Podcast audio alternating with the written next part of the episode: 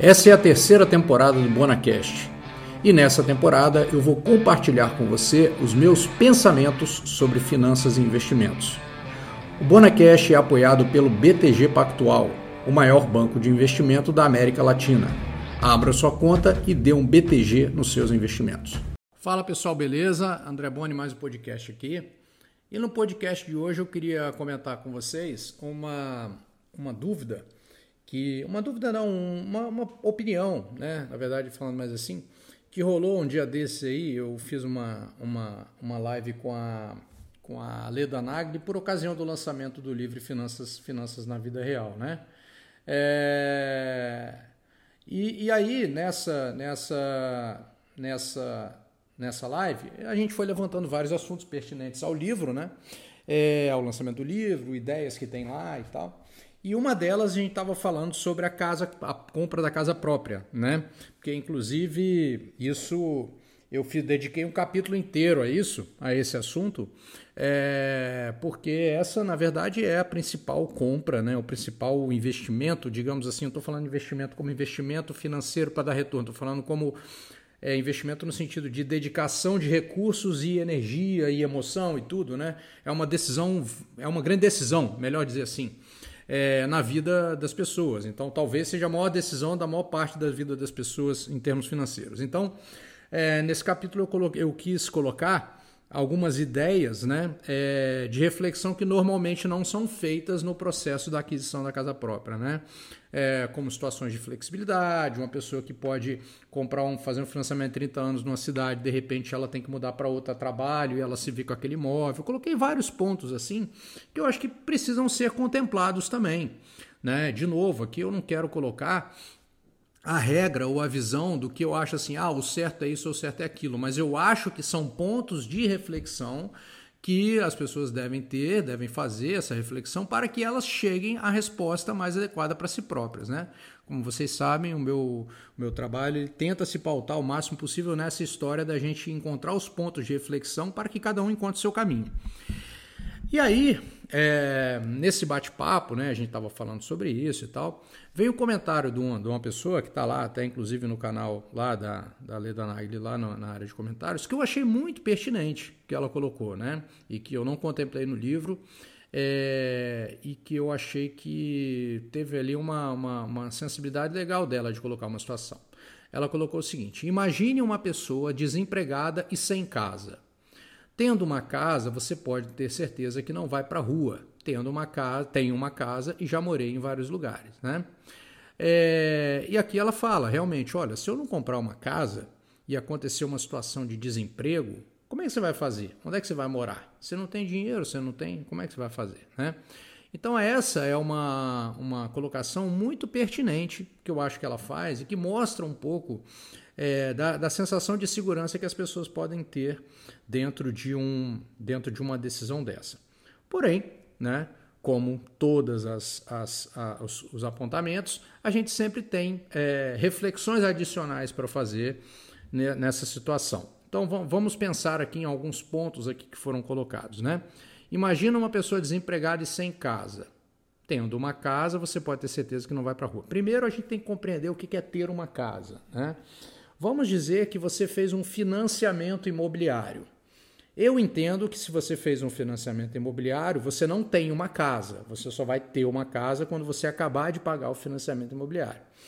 É, mas vamos pensar que ela está falando da posse da casa, né? Ah, eu tenho financiamento, vou pagar o financiamento daqui não sei quantos anos, vai ser a minha casa quitada, mas hoje ela é uma casa financiada e eu entendo que isso é minha casa, né? É, até porque isso é sempre vendido dessa maneira, né? Ah, você tem sua própria casa. Você não tem, você fez um financiamento, né? Essa casa não é sua. E aí, o que, que acontece se você for para a rua e ficar desempregada tendo um financiamento? Bom, se a situação não se corrigir rapidamente, se você não se conseguir se recolocar, esse financiamento vai ser um grande problema para você, né? Porque você pode não conseguir pagar com ele, e se essa situação se prorrogar, o que pode acontecer é você perder a sua casa, e perder a casa que você pagou e perder grande parte do valor que você pagou ao longo do tempo, porque grande parte foi juros. E se essa casa for tomada e for leilão, ela vai num preço sem juros. E aí pode ser que às vezes nem dê para quitar com a venda do leilão toda a sua dívida. Então, é, quando a gente fala disso, eu fico pensando assim: se eu sou uma pessoa que optei por fazer um financiamento imobiliário e eu fiquei desempregada, eu estou com as minhas finanças ainda mais estranguladas, e sendo mais difícil ainda eu reorganizar, me reorganizar financeiramente, porque eu tenho um compromisso fixo de pagamento. E aquilo trava o meu custo de vida de uma maneira que eu não tenho flexibilidade para reduzir. Então, neste exemplo que ela citou, a gente partindo de uma ideia de que essa situação de ter casa seria ter um financiamento com casa, não só essa situação seria resolvida, como ela seria agravada. Porque o risco de se perder ainda mais dinheiro é muito maior, né? E você teria uma, um, um orçamento completamente imobilizado inclusive nessa parcela desse, desse financiamento, que inclusive podem ter os reajustes anuais pela inflação, etc., e ficar cada vez mais difícil de pagar. Então, essa é uma primeira reflexão que não condiz com o resultado esperado, lógico, da situação mencionada. Uma outra situação seria o seguinte: o que é ter uma casa? Não, é ter uma casa porque eu comprei uma casa, eu juntei a grana, comprei, ela já está 100% quitada. Né? Olha, se você ao longo da sua vida, adquiriu uma casa, um imóvel, e você quitou ele todo, significa que você acumulou o valor necessário para quitá-lo. E se você quitou por financiamento, então você pagou mais que uma casa, talvez você possa ter pagado duas casas, certo? Então isso significa que você foi capaz de acumular um patrimônio. Então, uma pessoa desempregada e sem casa que foi capaz de acumular um patrimônio, ela poderia também acumular esse mesmo patrimônio em grana em, em dinheiro. Né? Ah, não poderia porque se a gente não faz assim, se a gente não faz desse jeito, a gente não consegue. Ah, é um problema comportamental, não é um problema financeiro. Né? Mas ok, a gente tem os problemas comportamentais, mas a questão é: se eu entendo que é importante eu ter uma casa para ter a segurança, é, eu, André, particularmente, entendo que a segurança não está em em ter a casa especificamente, mas está em ter um patrimônio. Um patrimônio que me permita viver e morar. E esse patrimônio que permita viver e morar pode ser dinheiro, porque com o dinheiro eu posso alugar um lugar, eu posso trocar o aluguel, eu posso, eu tenho como me virar. Eu posso me custear durante um tempo em que eu em que eu não tenha esse emprego, grana entrando, né? Então, se eu posso imaginar uma pessoa desempregada e com casa, eu posso imaginar uma pessoa desempregada, sem a casa, mas tendo acumulado o patrimônio que seria equivalente a uma casa. Então, se eu optei por não comprar, o que, que eu vou fazer? Eu tenho os recursos para, inclusive, trocar o imóvel de aluguel que eu moro, reduzir meus custos ainda mais e viver ainda com mais é, flexibilidade nesse período enquanto eu não, não recupero um, o, meu, o meu trabalho.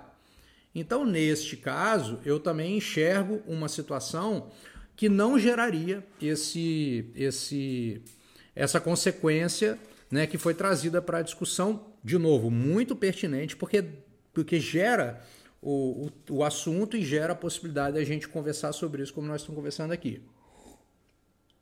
E aí o seguinte, e aí é, e tem uma terceira situação que é também a seguinte, ó. Imagine uma pessoa desempregada e sem casa, né? Tá, vamos pensar uma outra coisa aqui. Quando a gente fala no nosso processo de, de desenvolvimento e acumulação de patrimônio, a gente sempre coloca na frente de tudo a tal da reserva de emergência. Né?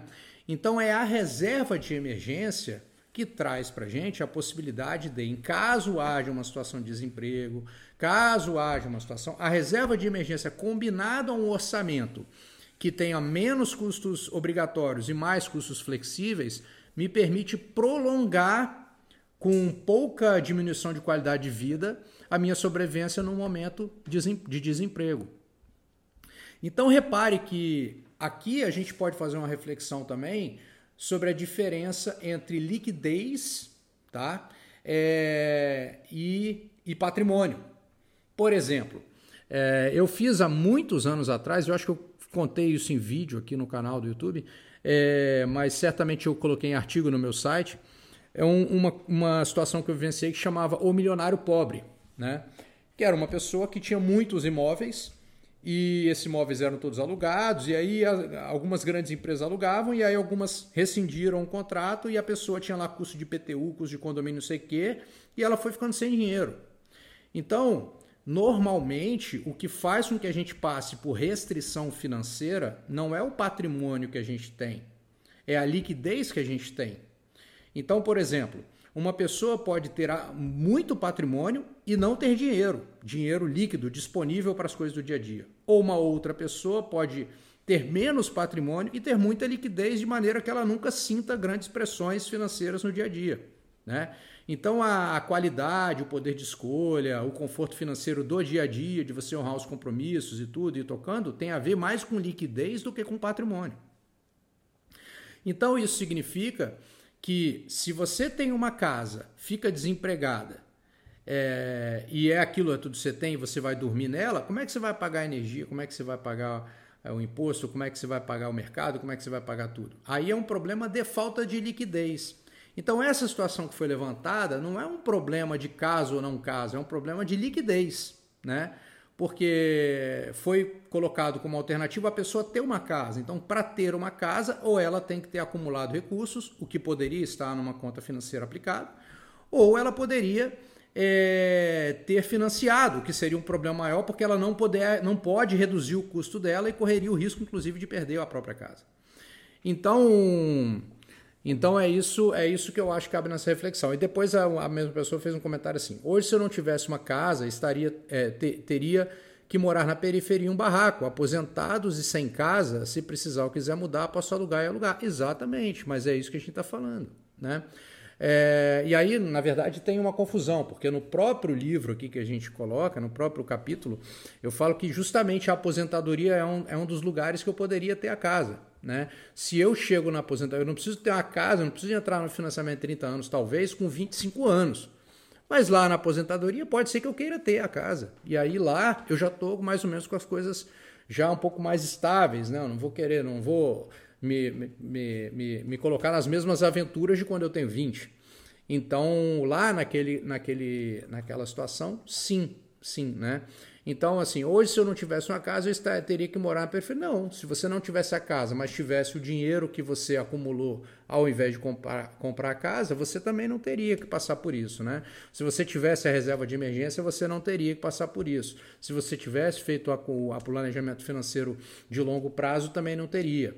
Então, às vezes isso acontece, pessoal, essas dúvidas acontecem, e é por isso que, inclusive, eu, eu acho muito válido, e já falei em podcasts anteriores aqui, sobre a importância da leitura, né? Porque quando a gente lê um livro, a gente consegue pegar todo o raciocínio que está sendo desenvolvido né, e entender a que ponto aquilo, aquilo ali se refere. Então, seja um conteúdo meu que eu coloco aqui. No caso, eu, eu mesmo no meu conteúdo fui aqui uma situação de exemplo dessa situação. Né? É, mas existem esses exemplos em vários outros, quando a gente vê umas pílulas de conteúdo que pode ser minha mesmo, me referindo a um determinado autor, a um determinado investidor, ou outras pessoas pegando jargões, tirando de contexto e colocando, e você não sabe de onde que aquilo veio, para onde que aquilo vai, onde que aquilo está inserido. Então não é possível você fazer um julgamento. É taxativo dessas situações. Tanto é que existe, né? A gente também leu no, no grupo de estudos de comportamento, a gente lembra daquele wise yacht, né? What you see is all there is, né? Tudo que eu vejo é tudo que há. Então eu faço um julgamento por tudo que eu estou vendo, como se tudo que eu estou vendo fosse a totalidade da informação que de repente aquela pessoa tem para me passar, ou o total da informação que, que aquele determinado assunto está apresentando. E não é. Então, por exemplo, se eu vejo uma citação qualquer de Warren Buffett, eu não posso entender que aquela citação é resumo do pensamento dele em todas as situações. Né? Eu tenho que entender em quais situações ele está se referindo, fazendo a afirmação e em que contexto aquilo se refere. Senão, eu, eu não estou pe pegando a informação, o jargão está meio solto. Então, eu preciso compreender e entender a, a, leitura do processo ali, né? e o livro me ajuda nisso, para compreender a, todo o racional que chegou até aquele ponto, em que circunstância aquilo ali é válido ou não. Então, de qualquer maneira, eu achei muito, muito bacana essa colocação, porque ela deu margem para a gente dentro do nosso processo de construção de conteúdo. É, é legal porque, assim, quando vem um, uma, uma situação é, de discordância sobre uma coisa que é colocada, ela permite com que outras pessoas falem, é, e nessa situação, né? Como é que seria? Nessa situação. Então são, são cases né, da vida real mesmo, são cases que nos, nos inspiram a refletir sobre aquilo que a gente lê teoricamente, estuda teoricamente, as ideias que alguém coloca, no caso as minhas próprias, nesse caso que a gente está falando do meu livro, né? É... E a gente consegue validar aquelas, aquelas teorias diante de situações como essa. Então, por exemplo, é, uma dúvida dessa, é, quem, quem, quem, quem fala assim, não, eu vou usar aqui o método que o Bona fala sobre finanças no livro Finanças da Vida Real e também é, na parte de investimento sobre investimento perfeito. Mas como que essas duas publicações dele respondem a essa dúvida? Como numa situação dessa, é, as coisas que ele acha que funcionam é, se aplicariam? Né? Então, é, esse é um exercício prático de você verificar se aquelas premissas né, desenvolvidas numa determinada proposição teórica, se elas se aplicam à realidade do dia a dia.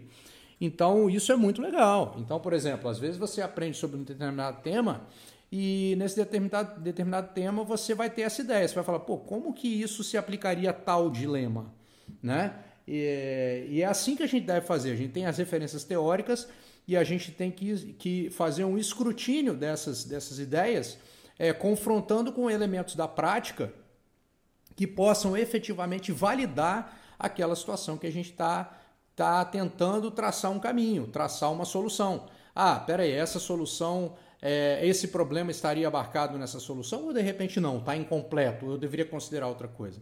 Então, essas situações de dia a dia são muito legais. Inclusive, vários pontos que vocês tiverem, assim, vendo né, o podcast, ouvindo o podcast, vendo vídeo no, no grupo de estudo ao vivo, é muito legal que coloquem, né? porque ilustram, ajudam a ilustrar, ajudam a gente a exercitar muito mais as premissas né, do que a gente do que a gente está tá propondo em termos, ou desenvolvendo, cada um de nós desenvolvendo, é, em termos de premissas de tomada de decisão, é, ajuda a gente validar ou entender em que pontos que a gente pode ter é, uma oportunidade de melhoria, uma, uma oportunidade de reflexão adicional etc. Então eu achei muito bacana esse comentário porque ele trouxe uma situação é, de que a gente fala assim, pô, mas como que as ideias propagadas né, no livro, né, que era o que a gente estava falando, é, respondem a essa questão, né? Então, no meu entender, elas respondem desse jeito. No meu entender, porque fui eu que escrevi, então eu sei qual é o meu entender, né?